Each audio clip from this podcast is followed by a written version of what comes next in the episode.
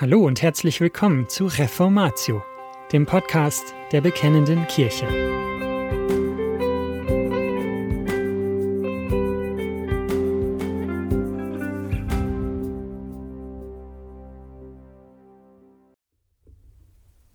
Was konstituiert eine Ehe? Der dritte Teil der Reihe von Jürgen Burkhard Klautke ist in der BK Nummer 6 im Jahr 2001 erschienen. Was sagt das Wort Gottes? Nachdem wir in den beiden letzten Nummern der bekennenden Kirche gefragt haben, wie in der frühen Kirche und dann im Lauf der Geschichte über die Ehe gedacht worden ist, beziehungsweise was eine Ehe konstituiert, wenden wir uns im Folgenden der Beantwortung der Frage zu, was die Heilige Schrift zur Ehe sagt, genauer zur Frage, was eine Ehe konstituiert. Dabei ist die Bibel nicht unser Gesprächspartner. Sie wird nicht ins Gespräch gebracht, sondern das, was sie sagt, ist Gottes Wort, also Maßstab und Norm. Die Ehe ist von Gott gegebene Schöpfungsordnung. Als die Pharisäer einmal Jesus versuchen wollen, stellen sie ihm die Frage, ob es einem Mann erlaubt sei, aus jeder Ursache seine Frau zu entlassen. In seiner Erwiderung geht der Herr nicht direkt auf diese Frage ein, sondern er führt zunächst Grundlegendes zur Ehe aus. Zunächst erinnert Jesus daran, dass Gott die Menschen als Mann und als Frau geschaffen hat. Habt ihr nicht gelesen, dass der Schöpfer den Menschen von Anfang an als Mann und als Frau geschaffen hat? Siehe 1. Mose 1, Vers 27. Damit stellt der Herr von vornherein klar, von einer Ehe kann nur gesprochen werden, wenn es sich um eine Verbindung von zwei Menschen unterschiedlichen Geschlechts handelt. Im Anschluss daran führt der Herr eine weitere Stelle aus den ersten Seiten der Bibel an. 1. Mose 2, Vers 24. Aus dieser Aussage zeigt der Heiland, dass es Gott ist, der in einer Ehe zusammengefügt hat. Mit anderen Worten, für den Sohn Gottes ist es überhaupt keine Frage. Die Ehe ist nicht eine menschliche Einrichtung, sie beruht im Kern nicht auf einer Übereinkunft zweier Menschen, sondern sie ist eine Stiftung Gottes. Die Ehe ist nicht Kultur, sondern im Kern Natur. Dadurch, dass der Herr auf die zwei Stellen aus dem ersten Buch Mose weist, 1. Mose 1, Vers 27 und 2, Vers 24, und etwas später ausdrücklich hinzufügt, wie es von Anfang war, Matthäus 19, Vers 8, stellt er klar, dass die Ehe Schöpfungsordnung ist. Sie ist eine mit der Schöpfung am Beginn der Zeiten gegebene Einsetzung Gottes. Es ist also falsch, sich die Entstehung der Ehe so vorzustellen, wie das beispielsweise Anhänger evolutionistischer Theorien meinen. Irgendwann in grauer Vorzeit sei einmal die Urhorde darin übereingekommen, dass nicht mehr nur der stärkste Mann alle Frauen haben solle, sondern jeder Mann eine Frau.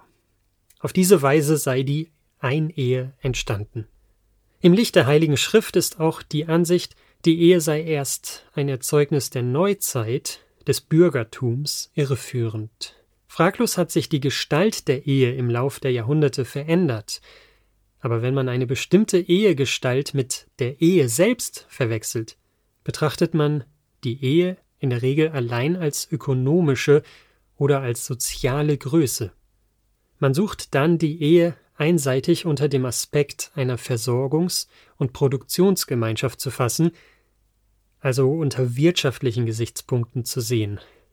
Von dieser Voraussetzung aus zieht man dann gern die Folgerung, während früher der Mann der Versorger der Frau war, könne die Frau heute einen Beruf ergreifen, für sich selbst sorgen sodass der Versorgungszweck der Ehe nicht mehr bestehe. Wegen dieses Funktionsverlustes sei die Ehe nicht mehr notwendig. Sie sei krisenanfälliger geworden. Allenfalls sei sie als eine von mehreren möglichen Lebensformen zu sehen. Wir wollen uns im Rahmen dieses Themas nicht ausführlich mit der These auseinandersetzen, die Ehe und damit die Familie sei heute nur noch als eine von verschiedenen möglichen Lebensformen zu fassen. Bekanntlich haben inzwischen nicht nur Rentenpolitiker angefangen, an diesem Punkt ziemlich radikal umzudenken. So viel aber ist deutlich. Gemäß der Heiligen Schrift gehört zur Ehe auch der Aspekt der gegenseitigen Unterstützung, Fürsorge und Hilfeleistung. Gott sagt zu Beginn, ich will ihm eine Gehilfin machen. 1. Mose 2, Vers 18. Der Apostel Paulus lehrt, der Apostel Paulus lehrt, dass die Frau nichts ist ohne den Mann, noch der Mann ohne die Frau. 1. Korinther 11, Vers 11. Aber noch einmal, im Kern ist eine Ehe nicht eine ökonomische Größe. Wenn man erfassen will, was die Ehe in ihrem Wesen ist, darf man nicht ausblenden, was Gott über sie sagt. Sie ist eine von ihm mit der Schöpfung dem Menschen geschenkte Einrichtung. Andere sehen die Ehe vorrangig als ein Institut zur sexuellen Bedürfnisbefriedigung. Wenn zum Beispiel der Philosoph Immanuel Kant die Ehe als einen Vertrag bezeichnet, der, Zitat, den Vertrag schließenden den Genuss der wechselseitigen Geschlechtseigentümlichkeiten auf Lebenszeit garantiert, Zitat Ende, könnte man die Folgerung ziehen, im Zeitalter der Antibabypille und der Abtreibungsfreigabe ließen sich die sexuellen Bedürfnisse auch außerhalb der Ehe gefahrlos befriedigen und dank künstlicher Befruchtung Kinder auch ohne Ehe zeugen, so dass die Ehe überflüssig geworden sei. Einmal abgesehen von der Frage, ob im Zeitalter von AIDS die sexuelle Bedürfnisbefriedigung wirklich so gefahrlos außerhalb der Ehe erreichbar ist, verstellt die Überzeugung, sexuelle Bedürfnisbefriedigung mache die Ehe aus, den Blick dafür, dass die Ehe eine von Gott gegebene Einrichtung ist. Unbestritten hat die Ehe den Zweck gegenseitiger sexueller Erfüllung. Aber die Ehe auf diesen Aspekt zu reduzieren, verfehlt das Wesen der Ehe. Die Krise, in der sich gegenwärtig die Ehe befindet, rührt entscheidend aus dem Versuch, die Ehe in innerweltliche Kategorien einzufangen. Also in psychologische, soziologische oder ökonomische Raster zu fassen. Die Ehe im Sinn der Bibel. Nachdem die Heilige Schrift berichtet, wie Gott die erste Trauung vollzog, er führt Eva, die er aus der Seite Adams geschaffen hatte, zu Adam, folgt unmittelbar eine Anweisung Gottes, die mit einem Darum beginnt. Mit diesem Darum ist Folgendes zum Ausdruck gebracht. Weil Gott Mann und Frau geschaffen hat, weil Gott die Ehe eingerichtet hat, weil Gott gesagt hat, dieser Stand ist sehr gut, weil Gott Eva zu Adam gebracht hat, darum wird ein Mann seinen Vater und seine Mutter verlassen und seiner Frau anhangen, und sie werden ein Fleisch sein. 1. Mose 2, Vers 24. Es geht in der Ehe demnach um drei Bestandteile. Erstens verlassen, zweitens anhangen, drittens ein Fleisch sein. Diese drei Komponenten sind gemäß der Heiligen Schrift für jede Ehe unverzichtbar. Erstens verlassen. Es kann keine wirkliche Ehebeziehung geben, wenn nicht zunächst eine Trennung von den Eltern erfolgt ist. Ein Mann kann niemals das Haupt einer neuen Ehe und Familie werden, wenn er nicht vorher Vater und Mutter verlassen hat. In 1. Mose 2, Vers 24 ist es so formuliert, dass vom Mann als dem Verlassenden die Rede ist. Dass eine Frau bei einer Ehe die Familie verlässt, war im Altertum eine Selbstverständlichkeit. Denn im Unterschied zur Tochter galt der Sohn als derjenige, der das Geschlecht, den Stamm, fortzusetzen hatte. Insofern war seine Bindung an die Eltern, an das eigene Vorgeschlecht stärker. Aber trotzdem, in und durch die Ehe wird selbst dieses intensivste Blutband zugunsten des Ehebandes zurückgestellt. Zweitens Anhangen. Genau wie das Verlassen gehört auch das Anhangen zur Grundlegung der Ehe. Ausdrücklich heißt es, dass der Mann seiner Frau anhängt, nicht seinen Frauen. Die Ehe ist von dem Schöpfer als monogame Einrichtung gewollt. In sämtlichen Stellen, in denen im Neuen Testament dieser Vers zitiert wird, heißt es ausdrücklich, die zwei werden ein Fleisch sein. Matthäus 19, Vers 5, Markus 10, Vers 7, 1. Korinther 6, Vers 16 und Epheser 5, Vers 31. Drittens, ein Fleisch sein. Das meint, die beiden bilden eine Existenz, ökonomisch und dann auch körperlich. Im Rahmen der Ehe ist diese körperliche Einheit gut, gerecht und rein. Die Ehe aus Liebe. In der Bibel wird keineswegs wenig über das Kennenlernen und den Anfang des Liebens von Mann und Frau gesprochen.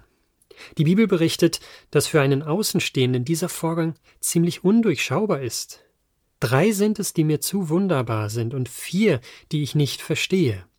Der Weg des Adlers am Himmel, der Weg einer Schlange auf dem Felsen, der Weg des Adlers am Himmel, der Weg einer Schlange auf dem Felsen, der Weg eines Schiffes inmitten des Meeres und der Weg eines Mannes mit einem Mädchen. Sprüche 30, Verse 18 bis 19.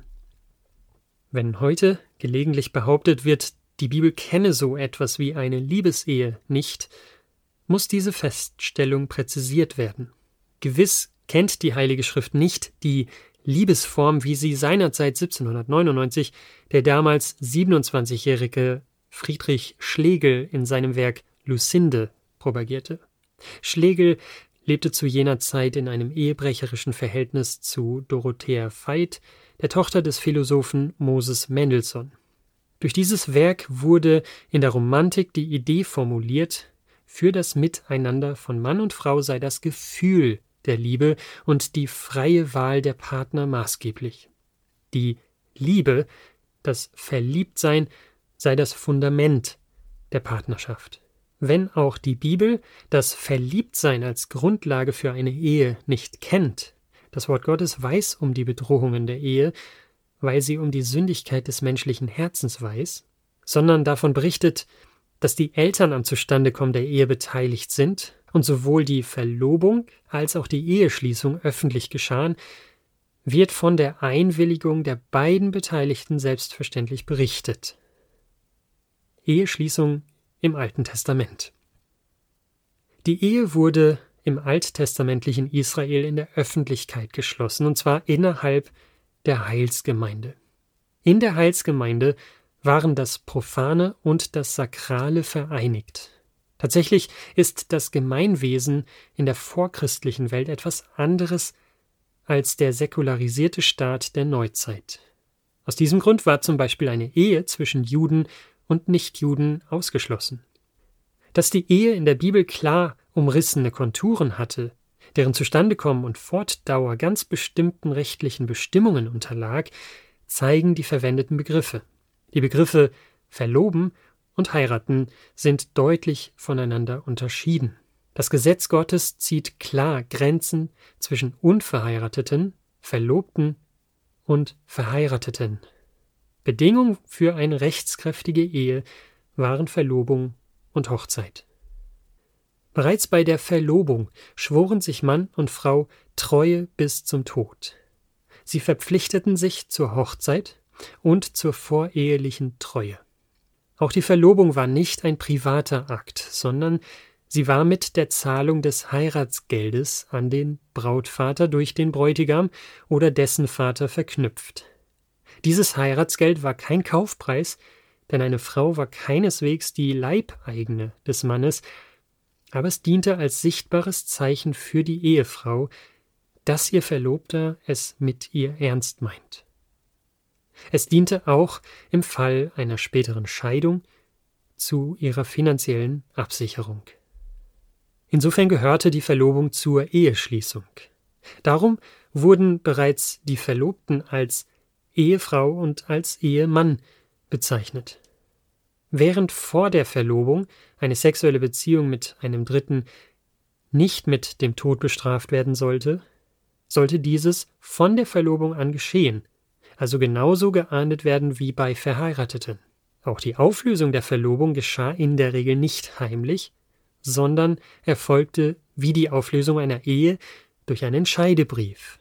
Das heimliche Entlassen, wie in Matthäus 1, Vers 19 angedeutet, war außergewöhnlich. Die Eheschließung im engeren Sinn war dann die Hochzeit, bei der die in der Verlobung versprochene Braut in einem Brautzug heimgeholt wurde. Die geschmückte und verschleierte Braut wurde dem ebenfalls geschmückten Bräutigam entgegengeführt. Die sich anschließenden Hochzeitsfeierlichkeiten dauerten eine Woche und hatten ihren Schwerpunkt im Hochzeitsessen.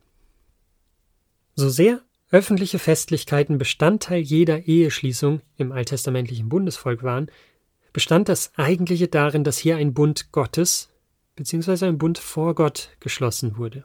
Dieser im Angesicht Gottes geschlossene Bund hatte nicht nur rechtliche Geltung, sondern auch religiöse Bedeutung. Zum Beispiel war er mit der Segnung des Brautpaares verknüpft. Vollendet wurde die Eheschließung durch den geschlechtlichen Vollzug. Nach der babylonischen Gefangenschaft war es nicht anders. Maleachi weist darauf hin, dass für eine Ehe zwei Aspekte grundlegend seien. Gott ist der Zeuge der Eheschließung und die beiden versprechen sich gegenseitig die Ehe. Sie treten in einen Bund ein. Frau deines Bundes. Maleachi 2, Vers 14. Eheschließung im Neuen Testament. Das Neue Testament baut auf dem im Alten Testament vorausgesetzten Eheverständnis auf. Wie im Alten Bund kommt in den Schriften des Neuen Testamentes der Verlobung rechtliche Bedeutung zu. Nur so sind Bilder zu verstehen, nach denen die neutestamentliche Gemeinde als Braut und Verlobte Jesu geschildert wird, die auf die Hochzeit wartet. Denn die Verlobung Gottes mit seiner Gemeinde ist keine Beziehung auf Probe, sondern eine durch einen Eid bekräftigte, unwiderrufliche Beziehung, die bei der Wiederkunft Christi und dem Hochzeitsmahl des Lammes eingelöst wird. Obwohl sich viele neutestamentliche Schriften an Adressaten eines nicht-jüdischen Kulturkreises richteten, nämlich an Christen in hellenistisch und römisch bestimmten Gebieten, unterscheiden sie ebenfalls ganz selbstverständlich zwischen Verheirateten und Unverheirateten. Dass es sich bei dieser Unterscheidung um rechtliche Kategorien handelt, macht Römer 7, Vers 2 eindrucksvoll deutlich. Dort heißt es, dass die Frau durch Gesetz an ihren Mann gebunden ist. Aber die Bibel sagt mehr über die Ehe, als dass sie eine juristisch fassbare Größe ist. Der Apostel Paulus verkündet, sie ist Abspiegelung des Ewigen in der Zeit, Abbild der Liebe Christi zu seiner Gemeinde und insofern ein Geheimnis, das ausdrücklich als groß bezeichnet wird. Epheser 5, die Verse 22 bis 33. Wie die Eheschließung bei den neutestamentlichen Christen im Einzelnen erfolgt, wird nicht ausdrücklich überliefert. Sicher ist, dass der Vater bei dem Verheiraten der Tochter beteiligt war. Ob die Christen des ersten Jahrhunderts aus dem Wissen, dass es Gott ist, der eine Ehe zusammenfügt, eine kirchliche Trauhandlung ableitete, ist nicht bekannt. Aber es liegt nahe. Denn die Judenchristen kannten derartige Trauungen aus dem synagogalen Gottesdienst. Möglicherweise deutet das Heiraten im Herrn, abgesehen davon, dass dadurch die Mischehe untersagt ist, in diese Richtung. Im zweiten Jahrhundert ist, wie gesehen, eine solche Trauakt üblich. Im folgenden Teil kommen wir zu den Schlussfolgerungen. Und das war's schon wieder mit dieser Folge von Reformatio. Wenn Sie selbst eine Frage an uns haben, laden wir Sie herzlich dazu ein, uns diese zu schicken. Besuchen Sie uns unter www.bekennende-kirche.de/fragen und nutzen Sie das dortige Formular. Wir werden Ihnen darauf antworten und, so Gott will, Ihre Fragen klären. Außerdem können Sie auf der Seite der Bekennenden Kirche wie gewohnt die Beiträge aus der BK lesen, die Zeitschrift abonnieren und unsere Arbeit mit einer Spende unterstützen. Alle Links finden Sie auch in der Beschreibung dieser Folge des Podcasts. Wir bedanken uns fürs Zuhören, wünschen Ihnen Gottes Segen und sagen Tschüss, bis zum nächsten Mal.